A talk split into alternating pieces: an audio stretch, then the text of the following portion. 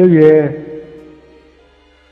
呃，亮亮打电话来说，你好久都没有回他的的电话了，他很担心你，你给他写封信过去嘛，啊，听到我哈。Euh, bonjour à tous, bienvenue à la Gosserie de la Francophonie. Je suis Charles. C'est une émission dont le but est de découvrir la culture francophone. 大家好，这里是漫谈法兰西。我们是一档以泛法语文化为主题的播客节目，旨在为中文世界的朋友揭开法语世界神秘的面纱。大家可以通过搜索“漫谈法兰西”在喜马拉雅、苹果播客和每日法语听力上找到我们。我们在四十五期的时候邀请到一位在以色列的法语爱好者丽玉来跟大家介绍他在以色列的一些生活。呃，这期节目播出之后，我们在不同的渠道收到了很多听众的反馈，呃，对丽玉的故事都非常的感兴趣，也非常好奇丽玉这样的生活、这样的经历是来源于怎样的一个父亲。怎样的一个教育环境？那今天是三月六日，刚好也是丽玉父亲，呃，离开，呃，他的两周年的时间，所以我约上丽玉，再跟大家一起来缅怀一下，呃，他的父亲老卢，啊，丽玉。嗯，大家好哈，嗯，就是说到我的这个我我爸爸，我当时做节目的时候也说。这个爸爸的故事要提出来 单独讲，嗯，对，是个当时小的时候就知道，就是很爱爸爸，但是后来才知道，这个爸爸不是每个人都有的爸爸。那丽玉，你觉得呃，你的父亲呃，为什么跟其他父亲这么不同？你能先给大家介绍一下父亲的一个基本情况吗？他这个与众不同，与众不同，跟他。跟他自己的嗯性格可能是有关系，还想法，他比较自由，嗯。嗯，他是一九四四年呃生在重庆，他的祖父呢是重庆的著名的企业家，我如果没有弄错的话，就是重庆罐头厂的前身就是他的祖父的工厂，嗯，然后他的父亲呢。是这个卢瑞芝，是四川外语学院的教授，校长。嗯嗯，他自己是六二年到六七年北京航空学院空气动力学专业毕业的，八三年到八五年就是很很早的一批了，基本上是呃祖国开放以后第一批吧，去留学加拿大宇航研究院。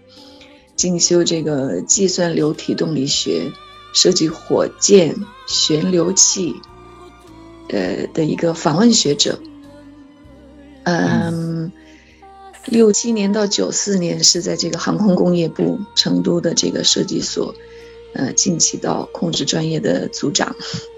嗯，这些是他的一些基本的数据。九四年以后就离开了这个设计所，自己呃。自己去搞他的发明，他当时是想不不想搞军用了，想搞民用了，就用他这个空气动力学的这个呃这些理论吧，去为民用的这个呃发明去做贡献。所以他当时呃第一个一开始的一些一开始好像还发明了一些这个空气净化器的一些机器，还进口到以色列来，出口到以色列来的。哦，后来就花了好多的时间去研究那个侧吸的油烟机，就因为四川人做饭嘛，油烟很大，对，就而且很喜欢用很辣的辣椒，这么这么很呛人的，所以他说那个呃房顶式的那个油烟机吸不上去，那要好长的时间烟才会上去，侧吸的它烟一出来立即就进去了，他一一直在搞这个。后来还做了好多各种各样的发明，他特别喜欢，特别喜欢发明。他一看到什么事情，他就在想要发明一个什么事情。我我就记得跟他坐在一起堵车吧，在马路上开车堵车，他就是这个汽车应该把它发明成一个流线型的东西，比如说前面的那个车走不了了，我我这个车应该有办法从它的这个顶上开过去，继续往前开，像流线型的，大大家都不要堵，你不开了我继续开。然后他就是想法特别多，他跟我去听音乐会，看见这个有些伴奏的这个伴奏者没有要需要有一个人来给他翻谱。他就在想怎么给他搞一个，他不是脚有踏板吗？怎么给他脚上那个踏板搞一个翻谱的一个东西？因为踩踏板一般把乐谱也乐谱也翻掉，所以他就特别特别的活跃，脑子特别活，一天到晚都在想。所以是这个样子。嗯，那这个这地方它一共有大概有七项发明专利吧，八项是实用性性的专利，九项外观设计专利，就这些是已经注册了的专利，还有它那个侧。侧吸式的油烟机好像是得奖的。嗯，侧吸式油烟机确实是对这个中国的呃老百姓影响特别大，因为现在我看很多装修装的这个油烟机基本上都是侧吸式的。所以在二零零九年的时候，我看这个央视《我爱发明》这个节目邀请了老卢上去做这个嘉宾，来介绍他的侧吸式油烟机。呃，老卢确实是一个。我觉得有点像这个科学怪人的这种感觉啊，智商特别高，而且对自然永远充满着好奇心，所以他把他所有的这些好奇心和对于，对，永远好奇，永远这个呃对世界永远抱有一种自由的这种态度，所以呢，在对你的这个教育和培养上，我想他应该也有自己的一些心得和体会，所以呃呃，我们今天这个节目的主要内容是他的一篇博文，好，那这篇博文是。怎样来的呢？你跟大家先介绍一下。我想，呃，爸爸好像一直想写，一直想写他，因为他特别会讲故事，他的故事特别多。小时候他就想写，写了又停，停了又写。然后呢，这次好像就是感觉他一口气把自己想说的话全部说出来了。嗯，这是哪一年写的？这个博客上标的是二零一二年发表的。嗯，那这确实是一个。呃，中国父亲，呃，一个法语人的父亲的一个心路历程，呃，那我们先要不先利用这个时间先听第一段，呃，我们这个这个第一段呢，老卢写的是，呃，给小玉买钢琴，培养小玉弹钢琴，走上音乐之路。小玉五岁的时候，有一天，他妈妈回来说，要出差到北京，可以带小玉到北京去。到北京，这是多么难得的机会啊！北京我是熟悉的，就是坐上汽车，在长安街上行驶，看一眼天安门，那种感觉就够震撼的。可是事情起了变化，领导说事情比较急，启巡要改乘飞机去北京。那时候七十年代，乘飞机要有一定的级别。要单位开介绍信，才能到民航局买到票，而且对于一个月薪五十二点五元的工程师家庭，几百元一张的机票是天价，也买不起。启寻带着深深的遗憾，从北京带回来一个小小的玩具钢琴和一斤北京产的巧克力。这台玩具钢琴有两组半音，北京产，音色清脆。从此，小玉就趴在床上，用右手小小的食指把她会唱的歌一支一支地弹了出来。转眼，小玉到了上小学的时候，去报名。离我们最近的凉水井小学报名的人太多了，不接受小玉，只好在武侯区的教育局打听。打听到老南门桥那里的柳荫街小学名额未满。其实我赶到了柳荫街小学，打听到一年级的班主任有个夏老师，住在文庙前街。当晚就带着小玉，带着他已经完成的一年级的语文、算术作业，到了夏老师家。夏老师是一位五十出头的女老师，非常的慈爱。她看了小玉的作业，很是喜欢。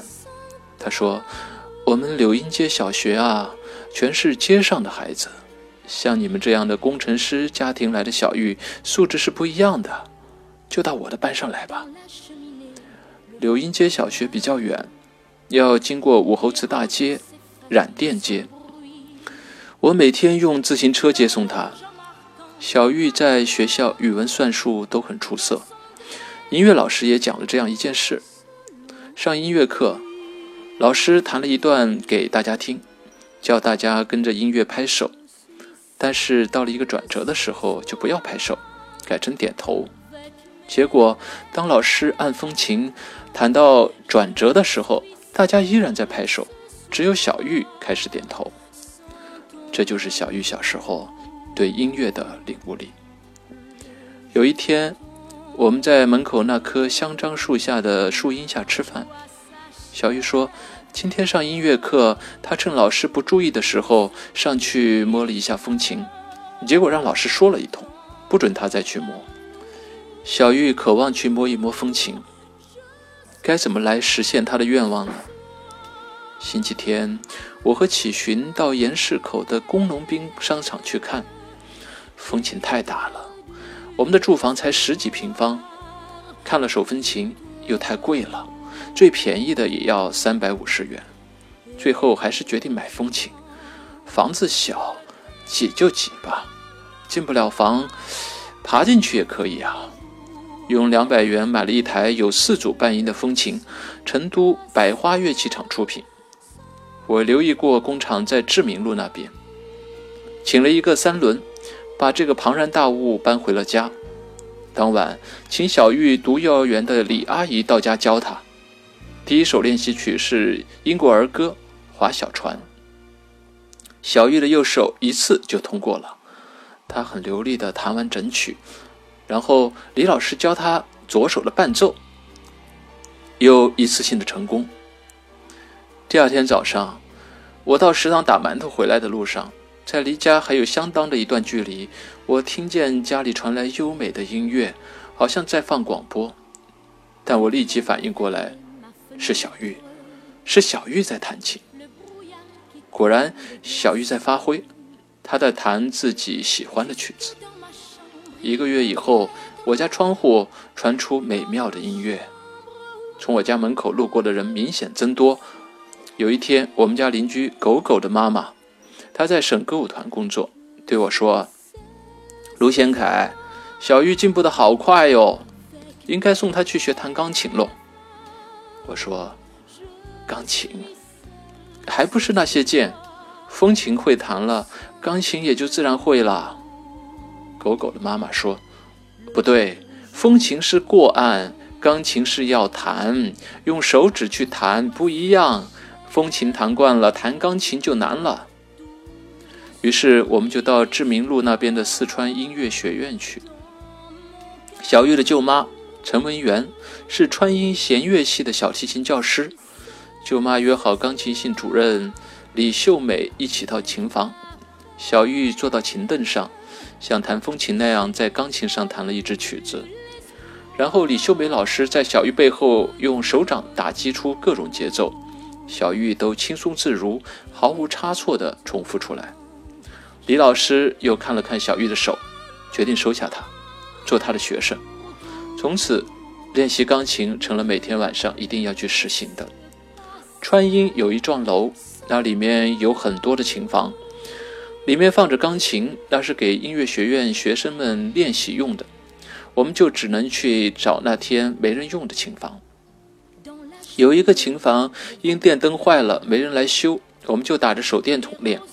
小玉背熟了谱，就说：“爸爸，把手电关了吧。”在黑暗中看不到琴键的练习，使他能准确的、非常熟练的找到键。成都经常下雨，晚上更喜欢下毛毛雨。我不习惯穿雨衣骑车载小孩，我是光着头骑车，小玉则是完全罩在雨衣里。每次去练完琴回来，我们两人的衣服都要打湿完。回来，启勋就耐心地替我们把头发用毛巾揩干。有一段时间，我得了一种眩晕的病，不能骑自行车，只能推着小玉去川音练琴。经常走在路上，也会觉得要晕倒过去。我写了一张字条放在衬衣口袋里，上面写有家庭地址、办公室电话。我给小玉说：“如果爸爸晕倒了，你就把这张纸条拿出来，让过路的叔叔阿姨把你送回家，千万不要惊慌。”音乐学院的琴房有一个星期晚上都没有人去练琴，整幢楼黑洞洞的。因为看了《聊斋故事》片画皮，大家都怕万一碰上了鬼，不敢一个人到练琴楼去。那个星期，我们感到最幸福，琴房任我们挑，任我们选。钢琴老师说：“小玉应该有一台琴才可以发展，她是有天赋的。买一台根本不可能，一台钢琴要一千八百元，而我们全家全部存款不到四百元。”我决定向亲戚们借。成都的亲戚都知道小玉的进步，但他们没有钱。看看重庆父母亲弟弟那里有没有。要让他们了解小玉的情况，最好是录一盘磁带寄过去。那时一盒白的 TDK 磁带要五元。我出差从沈阳到北京，不乘卧铺可以补助五元，我就做硬座，做了一个夜晚，得了五元补助。买了一盒 TDK 的磁带，但是磁带寄到四川外语学院，我的父亲、弟弟都无能为力。我们到四川江油做煎酒的进气道实验，有出差补助，我决定只用每天的八毛钱的补助，其余一分钱一分钱的把工资省下来，替小玉买钢琴。出差几个月，已经存了八十多元了。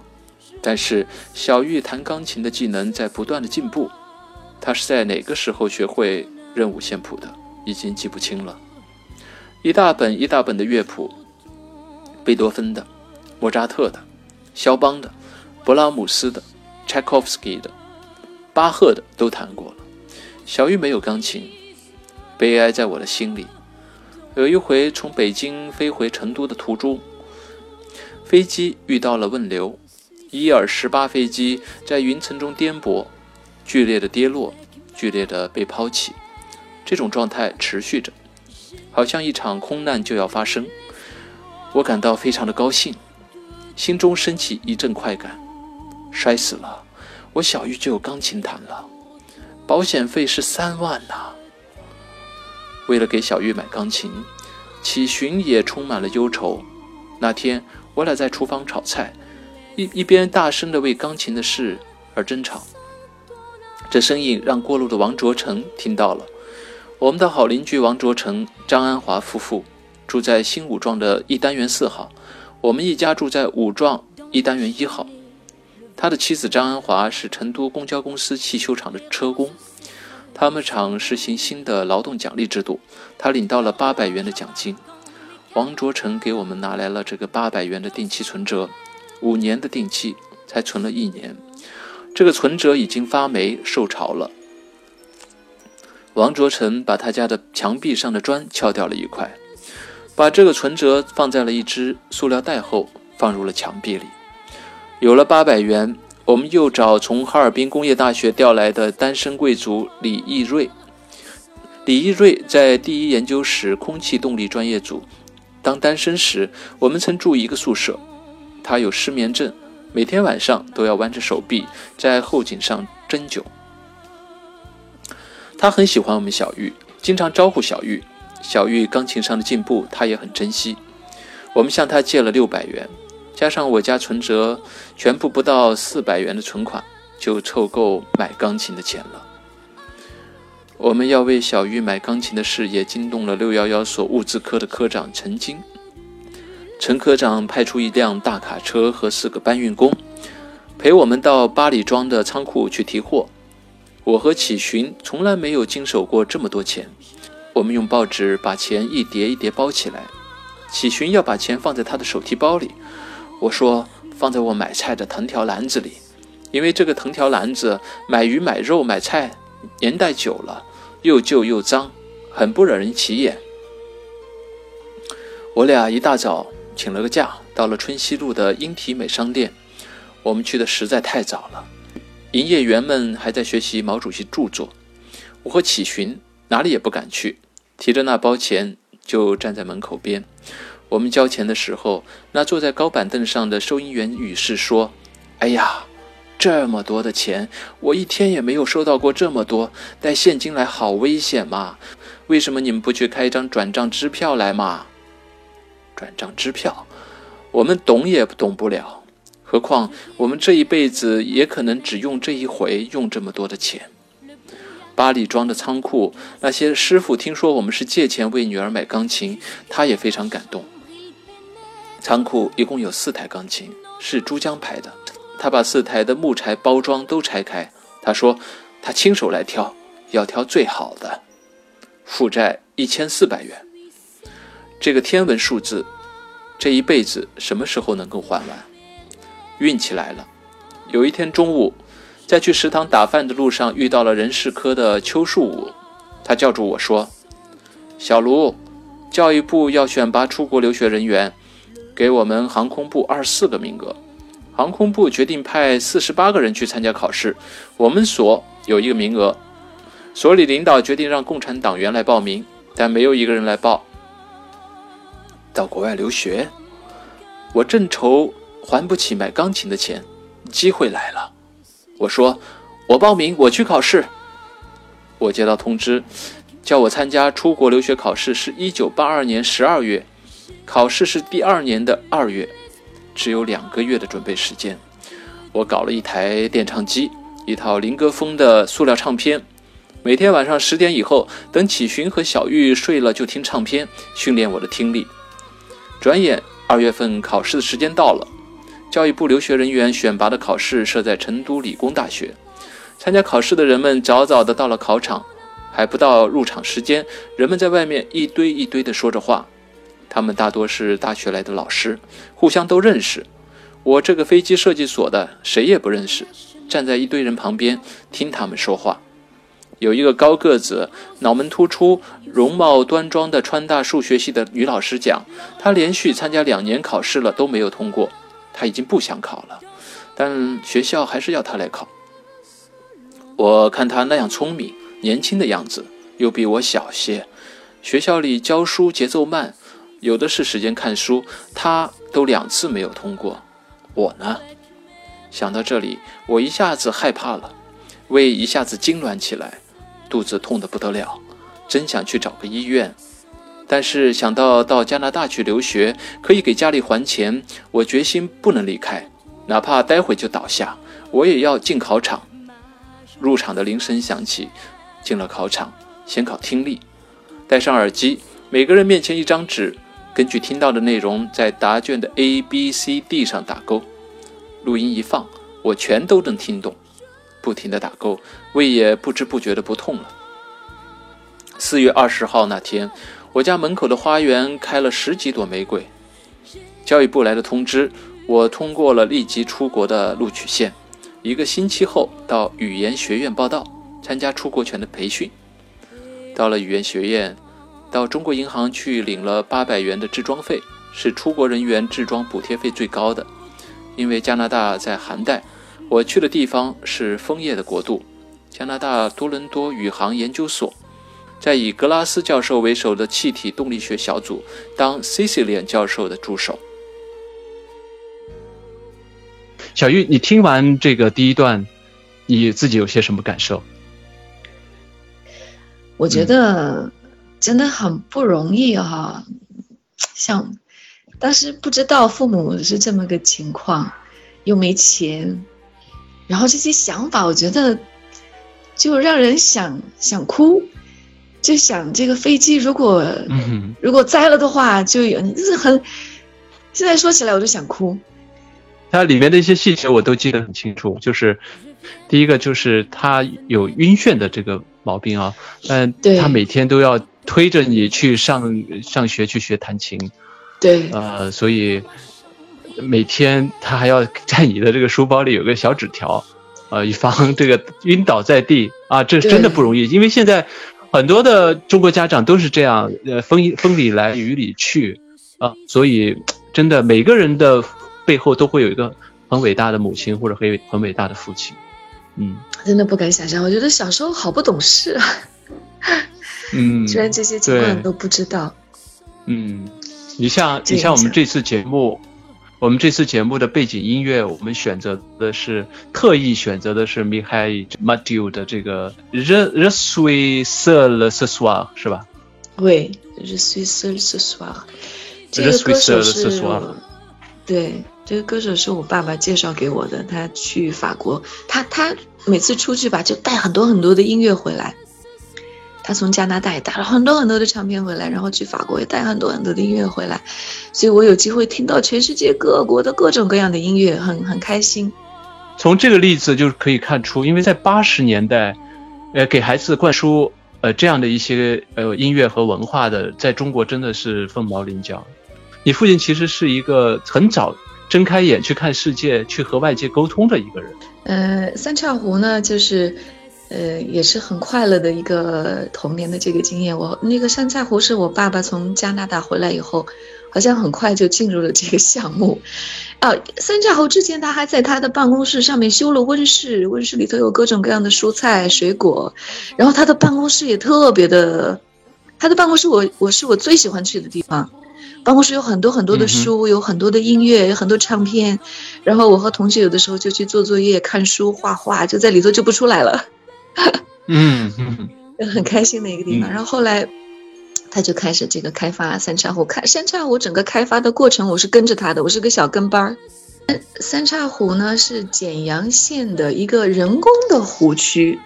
嗯，我爸爸和几个朋友呢是去租了三岔湖上面的一个，好像叫鸟，不叫鸟岛，一个岛，三个岛，应该三个岛，一个大岛，两个小岛。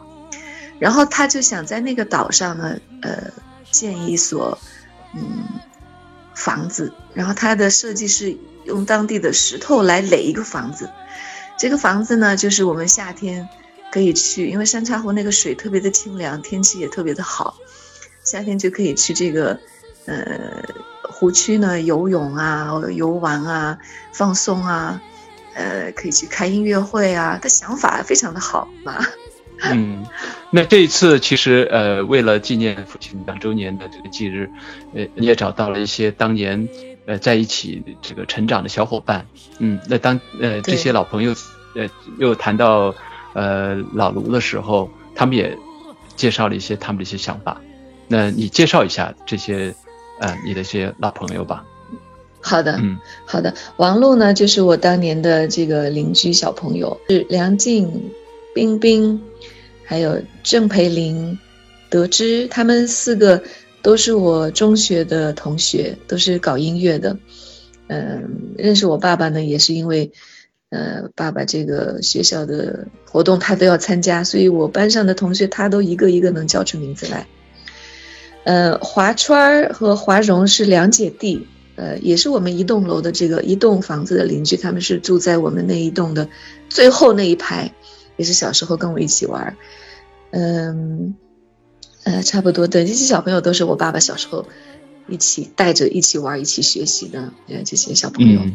好的，那我们听众一起来听一听这些朋友呃对于呃老卢的一个缅怀吧。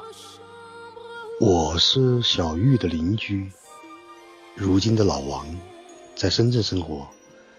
呃，关于文章里说到我的父母从墙缝里抠出存折来借钱的问题，这个事情我是不知道的，一直到小玉的这篇文章我才知道。呃，小时候呢，我是很羡慕他们父女之间的感情，从他们父女之间的这个感情，我们才知道，原来孩子和父母还可以这样的相处。那小时候我们的英语都不是特别好，可是有一次卢叔叔到了我们班上，来给我们嗯教了我们几个同学唱了一一首英文歌，这也就是我到现在为止唱的最流利、最熟悉、最完整的一首一首英文歌，叫做《雪绒花》，Advance 叫《雪绒花》。而且还唱二声部，还要唱二声部。然后你当时我记得不是全班，部分同学都在练，好像是为了圣诞节还是什么什么节日，我们练了这首歌。那就因为当时唱了这首歌，我觉得好用英文演唱好洋气啊。而音乐之声是我们这些学音乐的孩子哈，可能是很多人都特别喜欢的这样一一部影片。我起码看了几十遍，呃，我能唱里面的这首《雪绒花》，其实就是卢叔叔教的。然后他还一个字一个字的把这个里面的这样子的一个嗯发音啊什么给我们弄得特别好。后来对学英文就好像有点兴趣。啊，我也是小玉的同学，附中同学，再加他的好朋友。嗯，对卢叔叔的那个记忆真是非常深刻。嗯，我记忆特别深刻的就是在三沙湖的那个假期。嗯，卢叔叔的教育确实，嗯，教育理念是非常，应该是有预见性的。因为我们那个时候应该说八几年吧，嗯，那个时候他就带着，嗯，我们一群孩子在三沙湖上。嗯，度过了那个非常快乐的假期。现在回想起来，那个假期实际上就是，嗯，以一种，现在我们叫夏令营了。也就是说，我们那些孩子可以在，嗯，卢叔叔的那个三江湖的岛上，嗯，跟着他学习英文。我还记得到，嗯。也就是说，那个假期不仅我们卢叔叔给我们安排了有早上学习英文，下午还可以去游泳，然后甚至还在各个岛上，嗯，去游玩。跟着卢叔叔是非常快乐的，他带着我们所有的孩子，可以嗯学习到嗯自然的那些知识，还有科学的知识。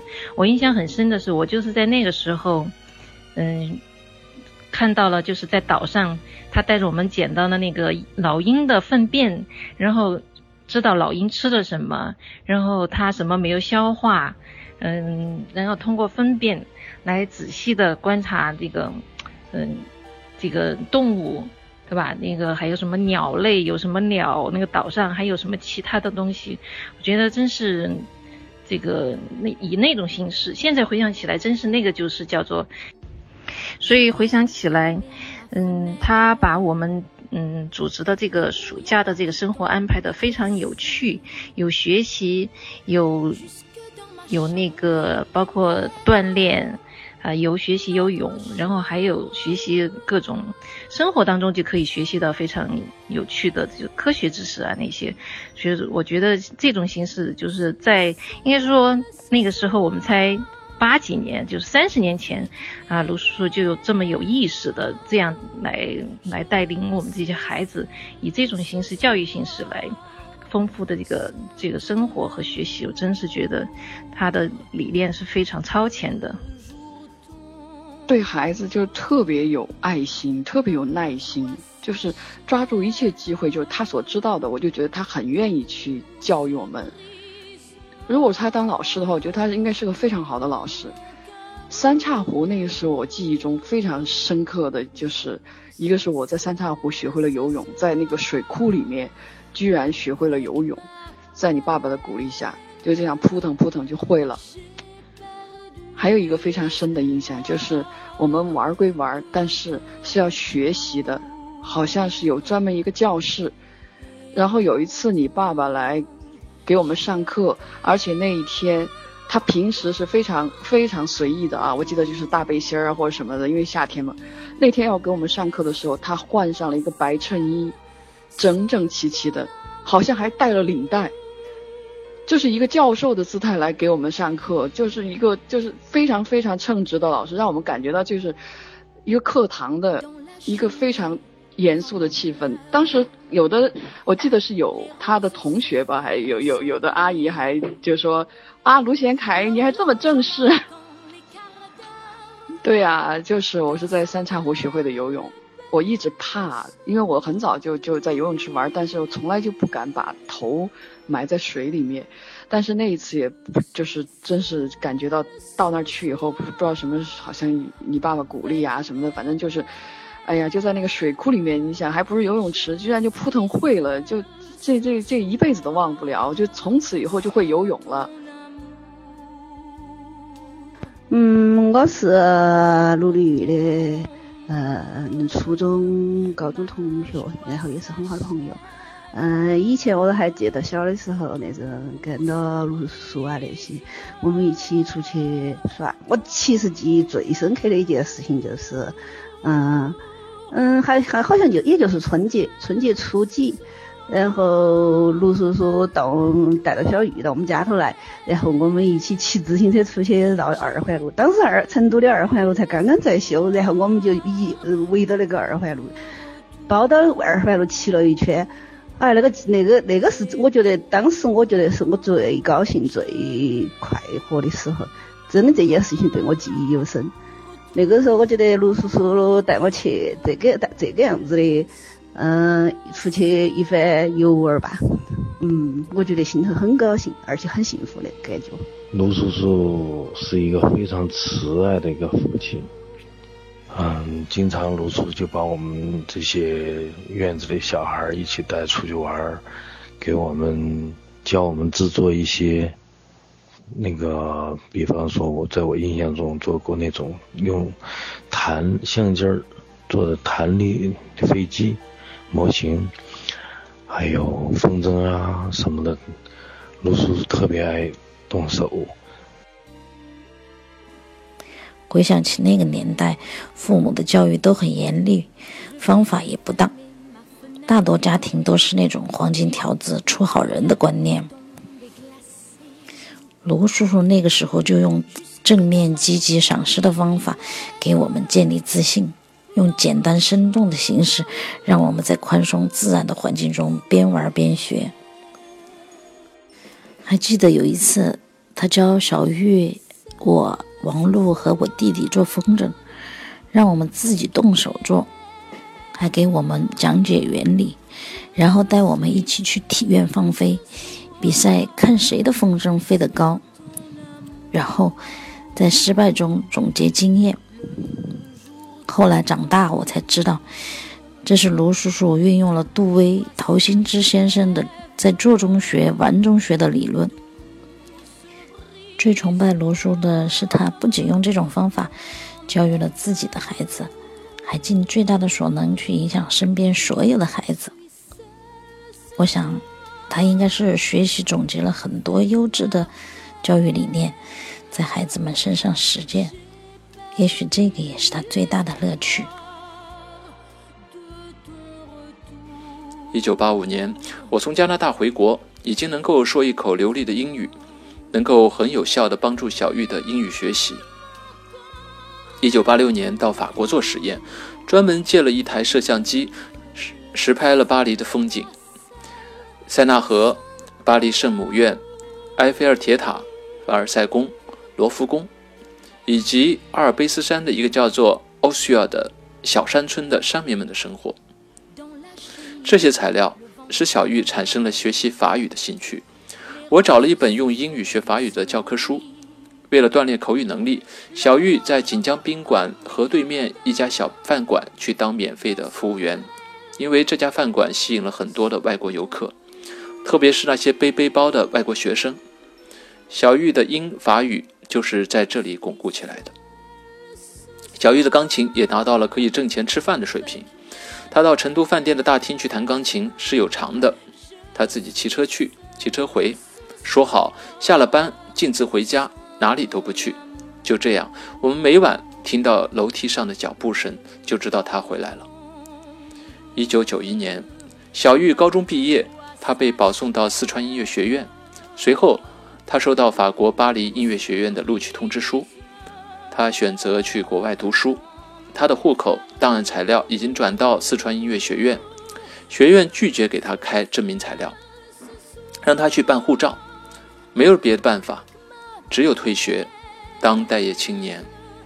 人事关系转到江西街街道办事处，办事处的老太太很高兴地给小玉开了证明去办护照。她说。我们的待业青年也要出国深造，真了不起。和法国大使会晤的结果是，法语很好，但不能给他签证。原因是1989年去法国的人太多了，法国外交部都受到了批评。去不了法国，该读书的时候没有书读。小玉真的成了待业青年。有一天，我到北京出差，在双流机场碰到所办公室的小邓。他说：“老卢，这是以色列专家组长的夫人 Rita，她也去北京，你陪一下她吧。”我给 Rita 换了登机牌，坐在飞机上聊天。他对中国气功的治疗作用有经验，对很多草药有了解。我们就 Human Healing Energy Herbs 谈了很多。他是在英国长大的犹太人，居住在英国，经常去以色列。我们也谈论家庭。我告诉他小玉没能去巴黎的事，他说他来想办法，但是有两个问题。一是，在以色列的大学规定一律用希伯来语教学；另一个是，以色列的音乐家很多很多，以音乐为职业，在以色列是难以生存的。我给瑞塔英国的地址寄去了小玉弹钢琴的磁带和作曲的作品。小玉也跟川音作曲家李一贤学习作曲。过了两个月，收到了 Jerusalem Music and Dance Academy 耶路撒冷音乐与舞蹈学院的录取通知书，希伯来语，我们小玉连一个字母都不会啊！北京大学，我打听到北京大学东方语言系开了一个希伯来语班，请我的同学中科院力学所激光研究室主任杨明江博士去跟我联系小玉读书的事。回答是不可能，这个班是中国政府与以色列外交部联合举办的。专门培训中国记者和外交人员的，不接插班生。当时中国和以色列还没有建交，以色列人文科学院驻北京办事处起着使馆的作用。我从以色列专家那里得到了以色列大使 Rusi 的电话，我径直给 Rusi 打了电话，告诉他我是一个中国的飞机设计工程师，和以色列的工程师合作十号飞机。我的女儿已经被以色列耶路撒冷音乐学院。录取，想找一个地方学习希伯来语。如喜大使说，正好在北大有一个学习班，不过已经开学半年了，不知你的女儿能不能跟上？你找北大东语系叶一良主任吧。如喜大使给了我叶一良主任的电话，我打了过去。叶教授一听是大使介绍的，毫不犹豫就给我做了安排。他说立即来，学费就不收了，住在研究生楼，住宿费八百元。第二天，小玉就立即坐飞机去了北大，在叶教授的帮助下，坐进了中国唯一的希伯来语教室。过了几天，小玉打电话回来说，全班一共六个人，老师用希伯来语教希伯来语，一点门都没有，什么都听不懂啊！何况他们已经开了半年的课了。我说，同学也是这样过来的，你要坚持，看老师的手势、表情去猜呀。小玉是怎么过来的？我真的无法想象，无法理解。后来才知道发生了更严重的事情，但小玉没有告诉我们，他就这样自己过来了。事情是这样的：当小玉学希伯来语找到感觉之后，在课堂上踊跃发言的次数越来越多，这引起了该班共青团书记的不满。他向东语系党的书记举报了小玉这个插班生。东语系通知小玉不能到该班听课了，小玉不能去听课了。他没有把这个坏消息告诉我们。他请同学帮助他，在他的座位上放了一个录音机，他就靠这个录音机，在同学们的帮助下，在宿舍学习，隔着老师，在没有老师的条件下学习。后来学业完毕，我到北大去看他，去感谢叶老师，去感谢他的以色列老师。但老师告诉我，系里通知他小玉不准上课了。但第二天，当小玉的座位上放了一个录音机的时候，他就感到这孩子是一个严肃认真的人。离登机那一天还有一个星期，由于当时和以色列刚刚建交，没有去以色列的直航，北京到特拉维夫的飞机要在瑞士的苏黎世转机。小玉是中午时分从首都机场国际通道进去的，到了边检，我们送行的人就不可以再往前行了。看着小玉拖着那么一大口箱子，我只有呆呆地站在那里。我们能在飞机场外的天桥上看到人们登上瑞士航空公司的飞机，看到飞机滑行，看到飞机起飞，飞上天空，爬升，最后变成一个模糊的小黑点，一直到消失。那种无法形容、依依不舍的感情，想起了“孤帆远影碧空尽，唯见长江天际流”的诗句。回家，我把送小玉的感受给父亲写了一封信。父亲回信说：“这么深厚的感情，小玉不一定知道，他要给小玉写封信，告诉他。”呃，确实啊，你你那个老卢在这个写这篇这个文文章的时候呢，确实，呃，记录了很多细节。你学希伯来语的时候，居然是通过录音机这种间接的方式来学。对。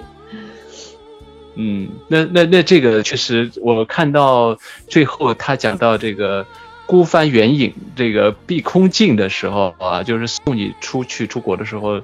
飞机在天空上消失成一个黑点，啊，那个那个场景确实很不容易啊。那个时候九十年代初，把一个十几岁的小女孩送到以色列这样的一个国家，这得是要付出多大的一个勇气？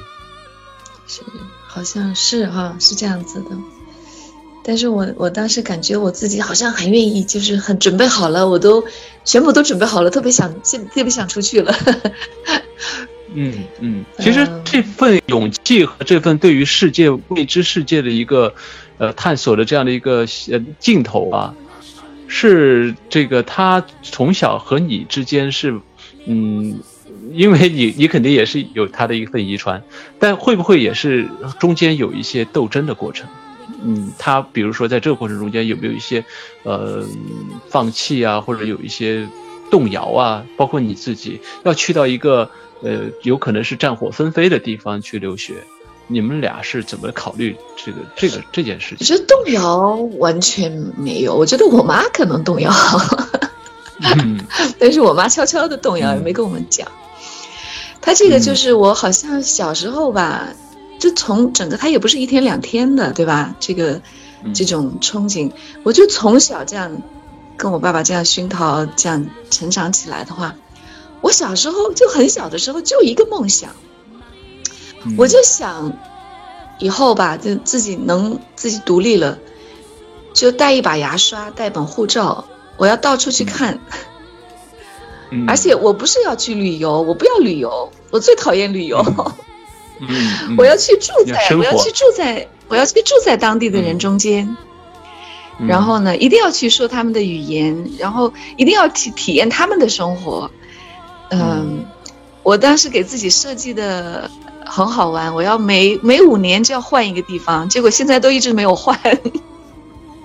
嗯，那在呃你留学的这段时间里，呃你的父亲是怎样跟你沟通的呢？是通过信件呢，还是通过电话？一开始嘛，就是写信，那个时候都是真的是书信，还要贴邮票发过去，然后电话要。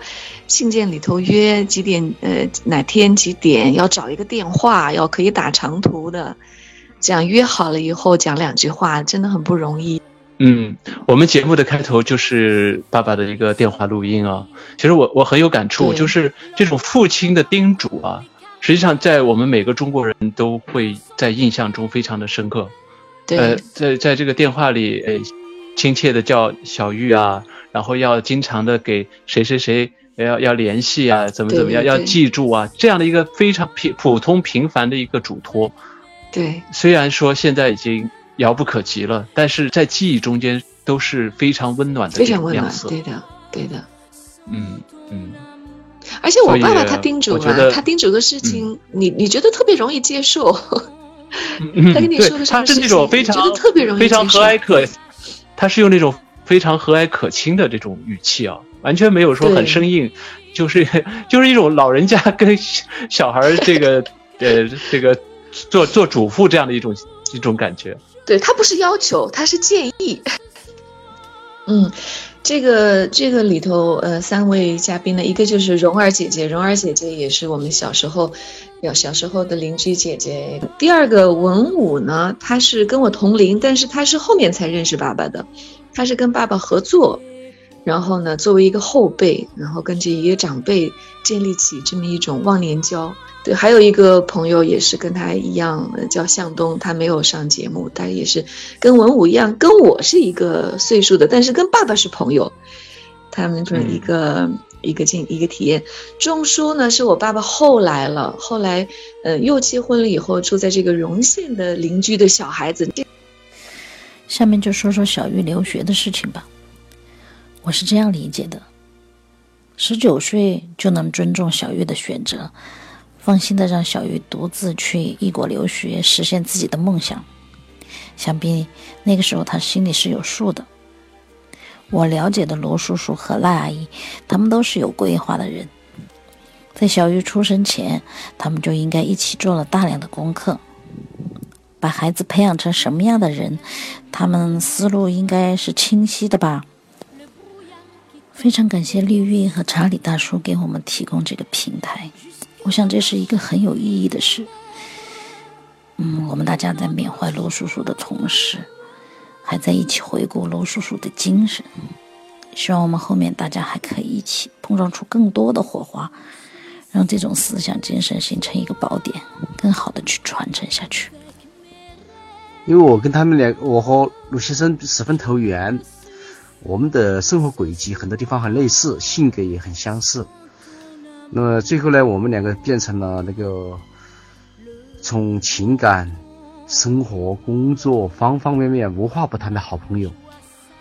这个期间，一五年和他去世前，我们两个呢一块儿还到欧洲去了一趟，在捷克的布拉格和斯洛伐克的布拉迪斯拉发这两个城市呢，我们也做了一些事情，也接触了很多朋友。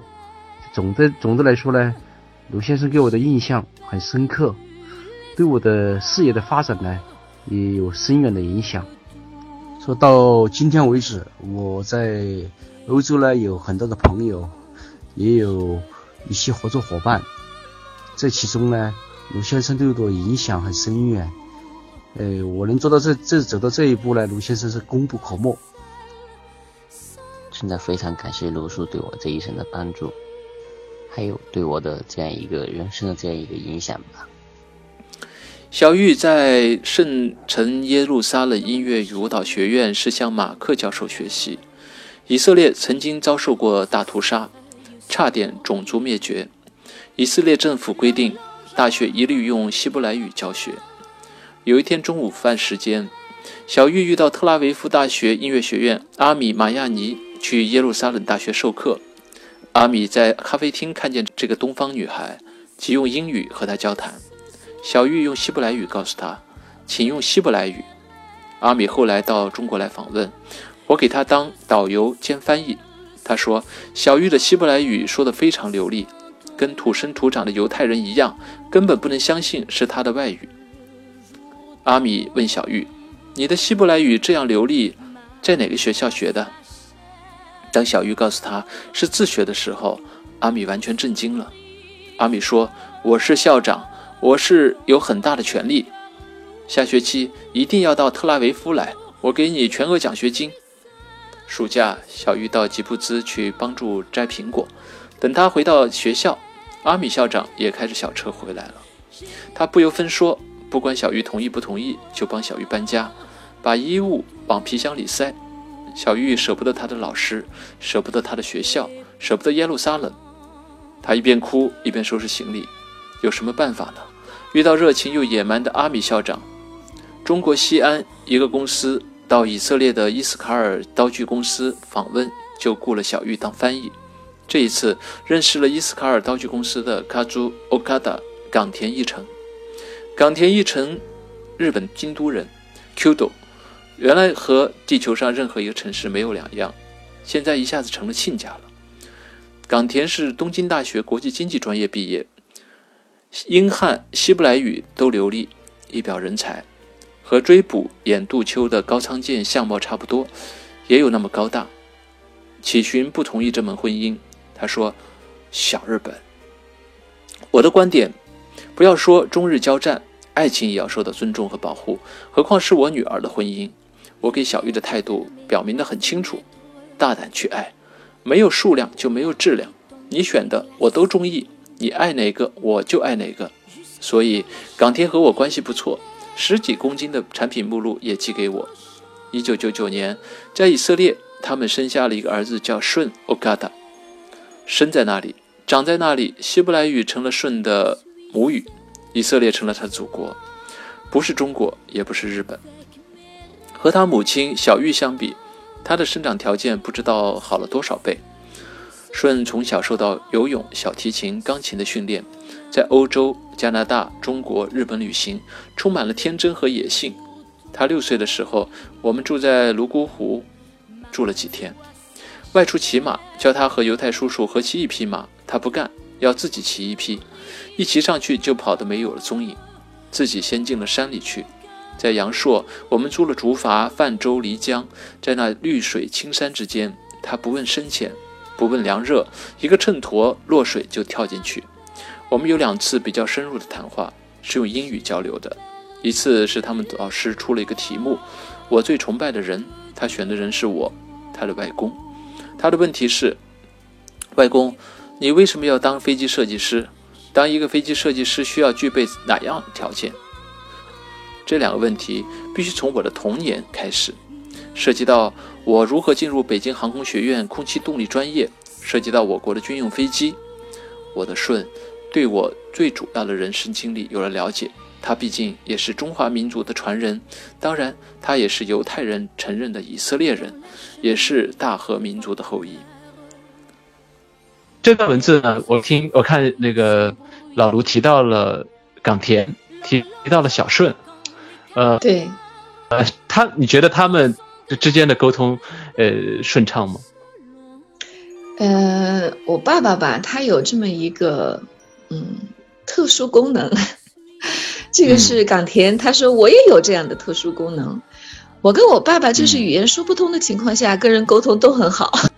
嗯，在这段文字里，我有一段非常深刻。他他说，嗯，他在这个你和港田交往的这个过程中，他就大胆的支持你。他说，呃，没有数量就没有质量，你喜欢的 就是我喜欢的。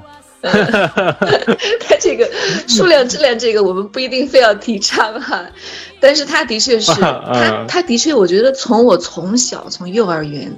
一直到我现在哈，一直到他有生的最后那些年年呃时间，真的就是我喜欢的他就喜欢，他就接受，他不去他不去评判。你像我跟一成，一成就是港田哈，我跟一成好的时候，我学校的校长也很关心，因为校长是我爸爸的嘱托，要关心我。嗯，然后呢？我就跟他说，我有一个新的男友是日本人，他说不行，不能跟日本人交往。嗯嗯，就坚决反对。但我爸爸他没有，他而且呃，我爸爸一般他没有去以这个呃一个大的一个群体去评判一个个体。嗯，因为每一个个体虽然他有受他的。一个大的群体的一些影响或者共性，但是每一个个体还是不同的。嗯，所以他看人老是看个体，他不去不去评判，比如说日本人怎么样，犹太人怎么样。对，所以在这里的话，呃，我看一个是有两位呃外国朋友对他的一个怀念，还有就是你现在的这个三三位家人啊，小顺。洋洋是你的这个老二，这个儿女，嗯，对，还有一个呢，就是的伴侣，呃，Rafi，嗯，现在的伴侣 Rafi，Rafi 也说了一段，我我觉得他他也是说，虽然说他听不懂你们俩在说什么，但是他觉得他的声音有一种治愈的感觉，对对对，对 他声音特别的特别的呃温温温柔，特别的让人能平静。对，然后马探呢？马探是我们那年二零零五年我组织的一个 去中国四十天，我们去了四十天，呃，中国去深度游，我爸爸来当导游，呃，游了四五个省吧，就从广东、广西、贵呃云南、四川，呃，这样这样慢慢的开着汽车，慢慢的走。马探是参加了这个这个。旅游参加了以后，他又自己回中国去。他回中国去就跟我爸爸联系了，然后，呃，就跟我爸爸住了一段时间。所以，他跟我爸爸也是近距离接触。嗯，萨尔是我在以色列交的一个朋友。嗯，跟我也也跟我差不多大，我都是跟我这些朋友都跟我差不多大。这个萨尔他的这个天性跟爸爸很像，我认识他的时候就觉得他就是我爸，那个就是我爸年轻的时候就这样子。我跟外公接触很少，但是每次去看他，他都会带我去最有趣的地方，还喜欢给我看他的发明。他有一个没有公布的发明，是用我的名字命名的。So what if I'll continue what I said? I feel that he was in in his, in in many extremes. You know, he was a science man, but he was also a very very simple man. He could be like a scientific uh, a guy, you know, in his tower, but he wasn't like that. He was very down to earth and connected to to to the everyday living and and simple life. Um, and um, he was very Chinese in his culture, but he was also, uh, but he also, uh, he also understood and he knew the Western um, uh, way of thinking in a deep way, in the deep sense. He really, he was, he was also interested in it. I think. Um, he was, he had a lot of a sense of humor, and um, he had, he had a combination of, of he was a very very uh, eclectic guy. And he, it, it's it's like he was all over the place. That was mr lu for me you know? He was he was really all over the place. You know one day i meet with him some kind of a millionaire from abu dhabi. The other day i meet i'm with him i meet uh, like the local uh, principal of the school. And then another another day it's uh, some family nearby. It's it was uh, it's really it's really it was really interesting for me. It is told that as parents we should provide our kids with two things a nest and wings a place to grow at to be nurtured in and always come back to if need be and the right skill or ability or attitude to face life by themselves when the time comes. It is always inspirational to me to come across a parent like Liu's dad who did such a good job providing exactly just that. Hello, my name is Rafi. I'm Liu's partner. We went together to China in 2008. And there we, we made a trip to visit Liu's father in his village. Immediately, what drew my, my attention when I met him was his calm manners and way of uh, speech. Especially, I remember one night when I was resting in my bed, I heard uh, Liu and her father talking. And although I didn't understand anything, I remember that his voice was very therapeutic for me. 在我们整个的听完老卢的这篇文章之后啊，确实每个人心里都会有自己的一些想法， 包括每个法语人自己，包括法语人的父辈，呃，都可以听一听这期节目，从中可以有一些自己的一些思考。呃，我们的年轻的这一辈呢，可能要多多的想一想，呃，自己父辈对自己的关爱，他们的付出是多么的不易。那我们的长辈呢，可能也要想一想，我们在教育孩子的过程中间，是不是也要有一些好的方式和方法，呃，给予孩子更多的空间和自由。嗯，这些都是非常难得的，从这期节目可以得到的一些体会。那小呃小玉跟大家最后有些什么说的吗？我那个查理要感谢你哈，真的给我们大家这么一个机会，嗯，又重新谈起我的爸爸，这是一个一些全全都是些非常温暖的记忆，然后跟呃这些朋友又有这么一个机会，大家虚拟的这样聚在一起，嗯、是非常非常难得，非常难得。嗯，我就真的也希望大家吧，呃，尤其是这个呃有些家长，我觉得现在可能都好多了哈，呃，对孩子们呢。我觉得要尊重他们自己的天性，因为每一个小孩，每一个人，他都是有自己的特长的。不要因为他数学不好就打击他，不要因为他哪一门哪个东西哪一哪一个方面的技能不好，就把他全面打击掉了，这很可惜的，很可惜的。嗯嗯嗯，每个人他都有他的闪光点，真的。嗯，你要去开发他的闪光的。这些方面不要去打击人家不擅长的方面。嗯，对对。所以，对我是这样的体验。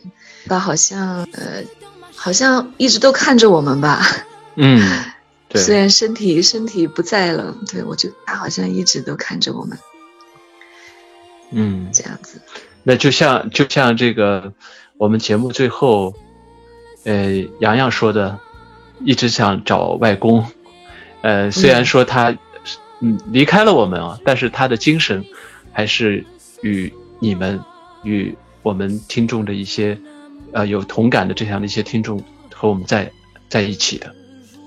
那我们这期节目就到此结束了，那非常感谢大家的收听，那我们下次再见。再见。为什么外公不回来？去世了。为什么？那人都是要去世的，去世了就不回来。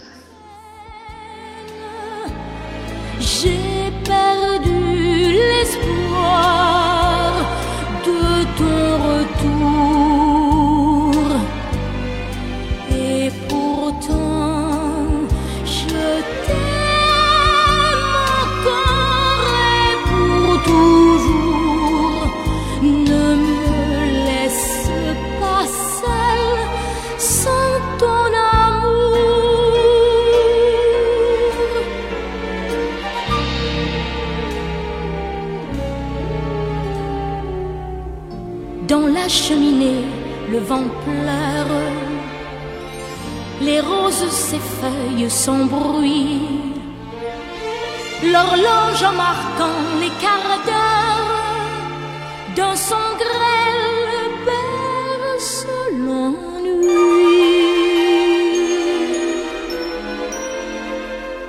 Je suis seule ce soir avec